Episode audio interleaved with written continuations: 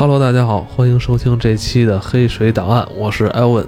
大家好，我是铁探长。咱们继续白宝山案啊，今天是白宝山案的第二集了。咱们上集说到啊，这个白宝山这个盗窃罪啊，被这个关到了咱们新疆这个石河子这边的一个新安监狱，新安监狱里边。然后呢，在这个监狱里边，他不但结识了一位这个有枪械高手，枪械高手。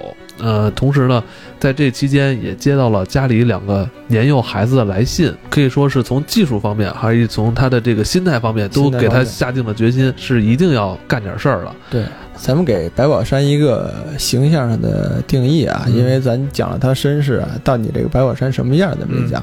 这白宝山身强力壮，嗯，个儿大约在一米八左右，嗯，哎，呃，正常看普通人。啊，没有什么特多的变化，咱们可以上网也看看照片。嗯嗯，但是身体算是比较强壮。嗯，呃，少言寡语的这么一个人，而且白宝山微微的有些口吃。哦，哎，善使的兵器啊，嗯，这个这是我说的啊。嗯嗯，善使的家伙事儿叫锤子，锤子，锤子。哦，呃，当时他杀死这两个狱友的时候，用的就是这个东西，锤子。生凿人的脑袋哇，当当当！而且这个这个锤子在很多案子里都出现过，杀人犯或者说这个系列杀人犯常使的一个东西。哦，哎，就拎一锤子。啊，白宝山在九几年、九三年在监狱的时候，用锤子敲死了两个狱友，当时就给埋了。埋了以后呢，监狱当然也会进行一番调查呀。嗯，但是没有发现人，没有发现任何的踪迹。嗯，当时的推断可能两个人越狱了。那越狱，因为在一片沙漠跑出去，可能也就死了，对，也就没再追查，就是没再追查。哎，所以这个事儿呢，也就没有安在白宝山的头上。从这儿可以看出有一定的反侦查能力啊。哎，这个狱友当时使用的一些物品，还有一些血迹，白宝山也都进行清除。哦，而且后期啊，在抓捕白宝山之后，白宝山指认说这俩人，我就埋在牛棚的。一块这个外墙外边，没埋埋得太远。哦，哎，挖了一坑就给埋了，当时也没查到，这后期白宝山说才能找到，白宝山不说，这俩人家到现在还在那儿埋，哎，就是这样，啊，这是白宝山在狱里的。咱们说他这个亡命天涯路是已经展开了，已经展开了。他是一个很冷静，哎，很有预谋这么一个人。对，而且像你说的，这个表现还挺好，还被减刑了一年。哎，他表现非常好。当时的新安监狱的记录啊，因为我的工作中有的时候也会调取一些，他不不可能是白果山塔，嗯啊，会调取一些其他犯人的这些记录。嗯，其实那个记录很简单，嗯，因为一个人即便他关。啊，五年、七年，可能更多十多年，嗯，到最后总结起来也就四五张纸的内容，哦，哎，它里头会记录一些这个人大体的身高特征，嗯，哎，文化层次，当年还要记一些这个政治面目，嗯，那你是群众家庭出身的还是工人家庭出身，那个纸上都会写着，嗯。然后还会写一些日常的，你比如你是干这个放羊的工作，嗯，还是割草的工作，嗯，哎，等等这些都会这个记录。嗯，白宝山当时这个记录应该是写的表现的优秀，或者说是突出，哦，哎，在狱里头表现良好，嗯，减刑一年，所以他在监狱里头是八三年进去的，八三年的三月八号进去的，嗯，在最后是一九，呃，九六年。在他大约三十九岁的时候，哦，哎，服刑十三年出来，哦，但你看这个人生的大好年华呀，人生大好年华，出来就是中年人了。对啊，嗯，咱刚才也提到啊，为什么说白宝山在监狱里头就考虑出来以后一定要犯罪，哦，报复社会？哎，对，并不是说他是很多人这个，呃，在里头服刑的人都说了，我出去以后一定要好好做人。哎，重新这个报答父母，报答社会。对啊，哎，而且他想，他他关的还不是一年两年，他十几年，对对，说明他这个念头啊，一直就没给他打消掉。没有，这是很可怕的，打消掉。而且后期咱也说嘛，白宝山说了，我杀两个狱友就是为了练练手。嗯，后期的一些行动啊，这个也能证明白宝山这一切的事情都是已经预谋好的。咱接下来就看他出狱之后吧。九六年三月份出来的，从新疆到北京，按当时的车程，应该在四天到五天的火车。嗯，哎，所以他三月七号，这个都是在记录上都会能看到。三月七号从新疆出来，嗯，三月十二号十一号左右才到的北京，嗯，大约四五天。嗯到北京第一件要办的事儿，嗯，办户口。哎，办户口，这个你想不到，北京城当年人犯了罪儿，你是要销户口的。哦，咱们那个年代一直现在也会有户口本这个东西，对，哎，可能慢慢就被弱化了，但是在当年这个户口是很重要的。对对对对对。白宝山从新疆放出来，回到北京办的第一件事是先去上户口，先去上户口。哦，但是就是因为上户口这事儿，对他又产生了影响。哎呦，怎么上户口怎么了？哎，这个上户口怎么着？他是一个。大型出来的啊，你来到派出所，派出所民警也要对你的身份各方面要做一方面调查，哦，那样才能会把你的户口留在这个当地，留在你原来这个居住地，还是要跟他有一个流程上的对话，是吧？进行一个盘查，各不是到窗口，我说我爸就给你办的，哎，没那么简单，而且当时这个通讯各方面又不是很发达，对，没有联网，哎，对你拿了这些东西，这些证明来了以后。人当地派出所可能也要跟新疆当地进行一下联系，到底有没有这么回事？所以就没有那么快哈。对，这个时间会拖得很长，就是因为这个很长呢，对白宝山也产生了一定，他对这个，感觉你各方面都为难我，这个社会对对对对抵制我，对为难我，然后想起这个表情包了，你们就是刁难我。对 对对，嗯，可能当时白宝山就是这个这个表情，这个心态。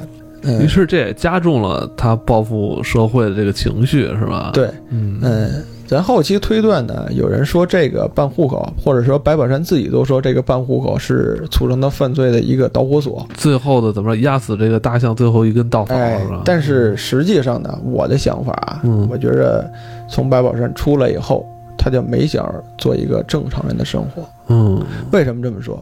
他从三月七号出来，嗯，一直到他。开始第一次作案，嗯，他三月七号出来的，三月三十一号晚间，白宝山就袭击了一名哨兵，抢了一把枪。这个时间有多久？二十二天，短短就是二十天吧。二十二天，哎，他当时是袭击了哪个地区的哨兵啊？呃，白宝山是这样，他家住在石景山那块儿。对啊，咱能想到石景山那时候原来是首钢的这个地方，对对对，有这个热电厂。热电厂，这都属于这个当时要需要武警持枪站岗的地儿。晚间，白宝山就持一根铁棒，把这个当时执勤的这个哨兵给打晕了。当时的哨兵有一把五六式的半自动步枪，白宝山就把这把枪抢走了。哦，哎，这是他第一次犯案。所以你从这个时间点推测啊，在那我也说了，三月七号到三月三十一号，嗯，二十多天的时间，嗯。而且这二十多天，你要在他刨去从北京、从新疆到北京这个四五天的这个路程，嗯，后期你犯事儿，像他这种这么冷静的人，他要进行一定预谋，他要踩点儿，嗯。先你找哪儿有烧饼？对对，你想他十多年的生活，他是跟这个社会是脱节的。对，而且那个阶段其实北京的变化也快，是吧？他迅速回到北京之后，呃，还办了一下户口，发现没办成。对，第一次办完这个这个做完这个时间，咱们就可以想到白宝山是早就有预谋，早有预谋，并不像他后期所说的，我是因为办户口没有办成，所以才有这个报复社会的心理。我觉得他那也是一个托词啊，哎，一个托词。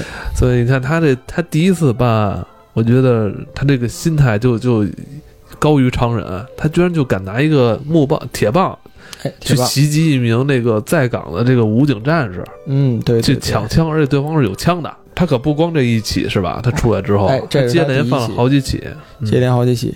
他这第一起呢是怎么回事呢？呃，他是早期啊就有这个预谋。因为他在这个监狱，咱就说了，他了解了一些这个枪械知识。他出来以后，必定要搞一把枪来干大事。嗯，这是白宝山当时的想法。嗯，所以他在周边，因为这个地方离着他家近，他对周围的环境呢也有所了解。嗯，所以晚间就窜到这个地方，算好了那儿一定会有哨兵，会有枪。嗯，哎，趁人不备就给人打晕了，然后把枪抢走了。嗯。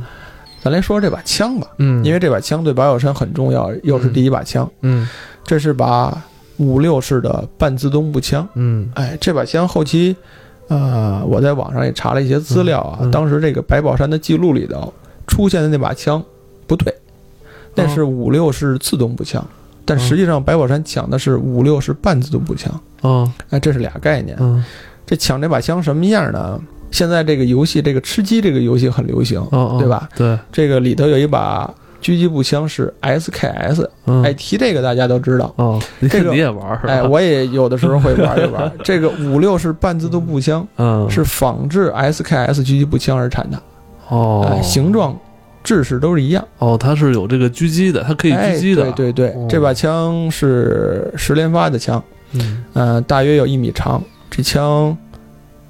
分量大约也在七八斤左右，你再加上十颗子弹上满了，大约呃七八斤没问题。嗯，所以这把枪当时白宝山拿到手里，白宝山并不是很满意。哎呦，他他觉得不满意？他觉得这枪不顺手。哦，因为是这样，这个一般人可能很难去实际的去摸枪，或者说很难有人进行一下实战射击。哦，你这个咱们。可能都会这个年代，咱们都会去进行军训啊，训练。那枪你拿起来以后趴那儿，或者是站立式射击，那是一种定点式射击。嗯，但是实际上的这个真实的对抗实战，哎，实战，你是在一种运动之中，可能你要持枪奔跑一百米、两百米，嗯，然后突然间遭遇敌情，你持枪就要开枪打。嗯，这个时候需要你的一定的心理素质。另一个。你这个体能上，你能不能承受得住？嗯，哎，所以你想，你身这个抱着一个七八斤重的这个一米多长的这么一个枪，嗯，跑一百多辆、一百多米、两百多米，然后你再进行射击，嗯，你这个准头到底有没有？哦，很多咱就咱咱咱再说回这个游戏啊，很多就是我打游戏的也会遇见一些人。就是抱着枪跑，突然间这个遭遇战了，一枪一梭子子弹打出去，人没打着，人那边一响枪，一枪就给你击毙了。嗯，有很多这种事情发生。对对对，所以实战跟训练完全是两个概念。哦，嗯，不太满意，他觉得不太顺手。他是不是想想找一把就是全自动，就是直接哒哒哒哒那种突突的，可以扫射各方面。哦，因为这个后期呢，在白宝仙这个作案的过程中，咱可以推断啊，因为这也是我的一个想法啊。啊，这个白宝山后期，他觉得这把枪不顺手呢，怎么办呢？他还得去抢枪，对，还得去袭击哨兵。嗯，所以他在后期这个当年的三月份抢到第一把枪之后，事隔将近呃一周到两周的时间，嗯，又去抢第二把枪。嗯，这个时候呢，他就射杀了几名哨兵。这次就挺厉害的，他直接就是去的这个西山八大处这附近的一个装甲司令部。哎，装甲司令部，嗯，当时是连开两枪，打伤了哨兵，嗯，但是没有抢到枪。哦，哎，为什么之前我说这个白宝枪对他这个枪不满意？嗯，其中从这一点能看出来，这是一个近距离的射击，两枪没有打死人，说明什么？啊，说明这把枪不准。哦。哎，不能说百宝箱这个射击的技法不好啊。嗯，在一个近距离的射击，啊，只要你枪口瞄准了，一般你都能打到人。啊，但这个两枪没有把这个人，就是说打伤了。嗯，说明这个枪是有问题的，不是说百宝山技能。后期咱可以验证百宝山的射击技能是很高的。哦，但不能说是百发百中，但是这个枪法很准。当时的这个把哨兵射伤。各方面，白这个哨兵到最后，这个躲起来，哎，没死。嗯，原因就是他这个枪有问题，准心有问题。他觉得这个还是得换枪，哎，还是得换枪。他最终这个把枪是从哪儿换的呢？还有一段这个插曲，哎，白宝山，呃，在袭击完哨兵之后呢，啊，他找了一辆这个当时的这算面包车，嗯，逃跑。嗯，在跑的过程中呢，还遇到了这个当时的这个武警巡逻。啊，哎，当时这个武警巡逻一看这个面包车大晚上的跑，哎，呃，就开车把这车拦下了，巡查一个日常的盘查。嗯，在盘查的过程中，白宝山直接从车里跳出来，嗯，这一梭子子弹全打在车上，而且还有几名武警受伤，然后直接带着枪就跑了。这个过程后来被证实，仅用了十秒。很突然的遭遇战，但是白宝山面对的是大约在六名到七名的武警战士。而且是持枪的武警战士。你想晚间人要巡逻嘛？哦，但是这个事发突然，白宝山跳下来，二话不说上来先开枪，你搁谁谁也怕。对，在这个阶段，你的武警战士谁能想到说一个面包车里边跳下一个持枪的？哎，对，而且当时还打伤了人。哦，那武警战士一方面，你这个除了追击，你还要救这个自己的这个战友。但他是毫发无损吧？他是毫发无损。哦，这我感觉就是比咱说的燕子李三还他妈厉害，还厉害。所以白宝山，你可以考虑到他这个逃跑的技能，各方面这个啊临危不乱的这个心态，嗯，哎，这是这个常人所不能比的。嗯，等于他这个他这个他的这个换枪的这个。念头一直是持续着。其实他一开始犯那几个案子，其实他都是为了换枪。对，都是想 抢把这个顺手的顺手枪。嗯，哎，所谓这个“工欲善其事，必先利其器”嘛。啊，他觉得这个自己这把枪不好使。说实话，我这个对这枪，呃，我印象中我小的时候军训的时候用过啊，打过那么两三发子弹，我就觉得这枪死沉死沉的，而且威力特大。这个这个后坐力大，它并不是很准。我怀疑白宝山当时可能也这想法。呃，后来第二次，呃，抢枪成功了。嗯，他这个事儿呢，发生啊，不是在北京啊，哎，是在他这个河北老家。哦，他对那个地方，毕竟小的时候可能生活过，比较了解，还熟悉一些。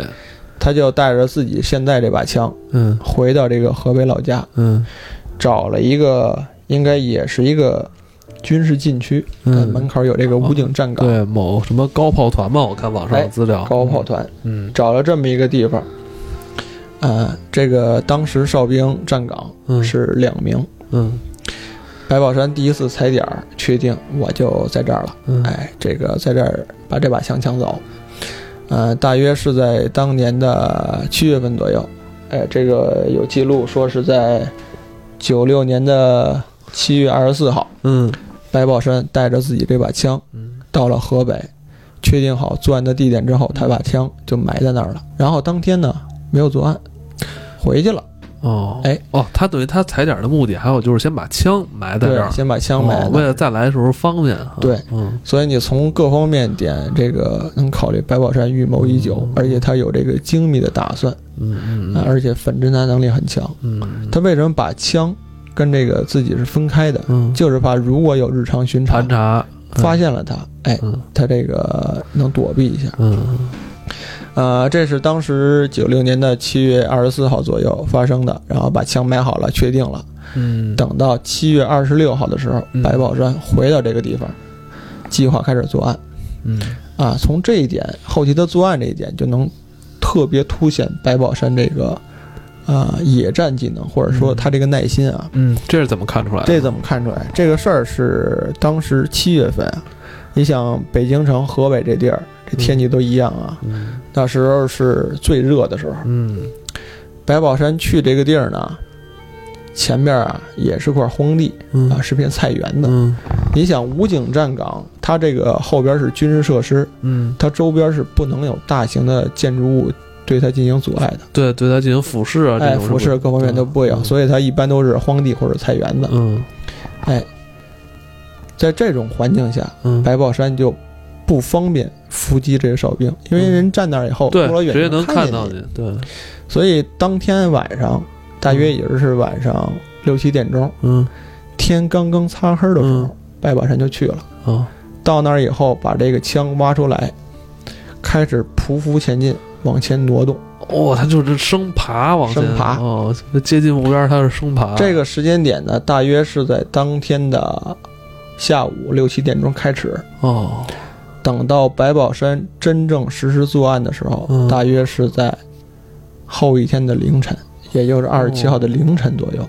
哇，那大约匍匐了四五个小时啊，四五个小时可不止，大约这个十个小时的时间。哦，对，你想六点多，下午六点多去匍往前爬，他爬了有多远呢？爬了大约有四百米，十个小时你要补充水分，最起码的。其实还有一点，最影响人的是，闹蚊子。哦，你想，那荒郊野地满处都是草，七八月份那是蚊子最最多的时候。你这个七八月份，你甭说爬，你就站在草地里站十个小时，你什么样？那蚊子都给吃了你。他这个忍耐力很厉害，强。你所以为什么咱可以推断，这个就是当时咱查验一些资料，咱进行的一个正常的一个逻辑推理啊。其实白宝山，我想当时也想到这一点了。嗯，但是这个白宝山，你不能。你说浑身上下抹一堆花露水，嗯，那离多远哨兵就闻见就知道前头一定有人，对吧？所以他身上一定没有什么太多的防备设施。哦，所以看他是一个很固执的人，很固执。他心心态上也很固执，他为了这个目的不择手段啊，真是。而且他有很强的这个意志力，嗯，您从这一点咱就能看出来。对对对对对，不断这个匍匐爬，对，到最后呃，实际现场勘验，咱看一些这个资料啊，嗯。白宝山爬到离哨兵大约有十米的距离，哦，他爬那么近了。哎，那说实话，就在哨兵眼皮子底下。哦，他都看见什么？首先，你看到这个哨兵换岗、换枪，到底枪里头有没有子弹，他就得关注着。爬到将近十米，这个白宝山咂摸着这个时间也差不多了，开始打了两枪，也准了哈。哎，他离着近，而且是这个伏击嘛。嗯，那两个两个那个哨兵战士就这样这个牺牲掉了。嗯，当时白宝山从这个哨兵身上抢得了一把八一式自动步枪，这回他满意了。哎，这回他满意了。哦，抢完枪呢还有故事。这个故事呢，嗯，咱就说白宝山的这个这个这个计谋啊，另一个他这个算计的比较精准。啊，他算计发生这个事儿，死了人了。这个当时的公安民警地区项一定会有加大盘查力度。他抢完枪，并不是说拿着枪就马上跑，嗯，他把这个枪啊找了附近的一个废旧的厂房给埋起来了。哦，你说这把新枪吗？两把枪全埋了，全埋了。哎，他就没有带在身上，没带在身上。哦，他把两把枪全埋了，然后徒步行进了将近三四公里的地方，嗯，到了一个公交车站，坐长途车回北京。在这个路途上，白宝山经历了三次的盘查，但是白宝山身上又没有枪，什么都没有，人武警战士也没盘查出什么，就给他放行了。是在夜里，是在夜里，这样就是对，嗯，后期刑侦啊就带来很大难度。但他就这样把这个枪买好了，然后经过盘查也没盘出什么来，嗯，就回到北京了。嗯，回到北京过了一段这个封神比较紧嘛，人查的比较严。过了一段时间呢以后呢。白宝山回去，大约在这个呃几天之后，又回到这个作案现场，把这个八一式自动步枪取走了，另一把还留在那儿没动。哦，哎，把这个新抢的这把枪取走了。后期呢，就是一个漫长的等待的过程。白宝山很长一段时间没有作案。哦，他先避避风声。呃，一个说是避避风头，嗯，另一个呢，白宝山自己家里头也发生点事儿。他认识了一个女的，就算交了一个女朋友。白宝山也三十九岁了，一个人，嗯，那交个女朋友对他的，说实话诱惑力也是比较大的，嗯，哎，他正好处于一个热恋期，嗯，哎，就这么一个阶段，嗯，所以持续等他再一次办案这段时间呢比较长，嗯，大约有四五月的时间，等于他四五个月时间里边就是销声匿迹了，销声匿迹了。但是这时候可忙坏了咱们刑侦人员了，哎，是不是？说到这个，他犯这几个事儿都都是他直接都是射伤的是这个呃军人，武警战士，武警战士，这这挺恶劣的。嗯嗯，咱这个话归两头啊，咱得说说这个刑侦人员怎么当时怎么一个破案啊？嗯，呃，这个过程也比较曲折。嗯，首先从他这个三月底这场嗯抢这个第一把枪的时候。刑侦人员进行这个侦破以及这个现场取证。嗯，当时的这个侦查方向认定，嗯，这是一个具有啊服过役、有过一些军事作战本领的这么一个退伍军人。哦，他一开始咱们划定的范围是这样的。对对对，为什么呢？他抢完枪，后期呢，啊，他又伏击哨兵。你看，他又抢，他他目的就是抢枪杀人。他而且还还会使枪，对，而且他有这个遭遇战嘛，跟这个当时盘查这个巡逻盘查的这个武警战士又有这么一段，哎，所以当时认定他可能有过这个服役的这个经历。对，而且你看，我觉得盘查他的那几个军人可能是唯一前期能见过他长相啊。哎，这个还有一个漏掉的一点啊，当时这个呃晚上，而且又是遭遇战，嗯，一响枪，说实话，武警战士各方面也没太注意到白宝山到底长什么模样，太突然了。但是咱们不提到白宝山当时找了一辆面包车吗？啊，哎，当时这个面包车的司机呢，提供了一段很重要的线索。哦，对，这个车是一个线索。哎，这个司机当时后期的，哎，抓过来以后，嗯，对当时这个事情进行一个描述。嗯，呃，这个司机呢，可能话也比较多，就是没事跟白宝山闲聊嘛。嗯。告诉你哪儿人啊？怎么回事？你大晚上的出来，你准备去哪儿啊？对，因为九几年的时候，就是家里有车的非常少，非常少，非常少。嗯，而且当时白宝山呢，他带这把枪呢，是装在一个大号的布袋子里头。嗯，你想他这个枪就一米多长，他自己呢缝了一个这个布袋子，把这个枪装在里面。嗯，这司机一上来呢，就看见他这个包了。哎呀，跟他闲聊说你这个。里头装的什么？嗯，当时白宝山说：“我里头装的是打家具用的木板儿。”啊，所以今天我觉得时间就差不多了啊，时间差不多了。但是我们可以记住了，就是你看，如果是白宝丹一个人行动的话，嗯，那其实可以说他这个反侦查能力很强，但是。不可避免的，它要涉及到一些交通工具，那这时候它就要露出一些马脚了。一些马脚，对对。所以有关这个接下来我们刑侦员是如何顺藤摸瓜找出这个真凶，我们留在下一期再跟大家聊一聊，好不好？好的，今天就到这里，好，好，再见，再见。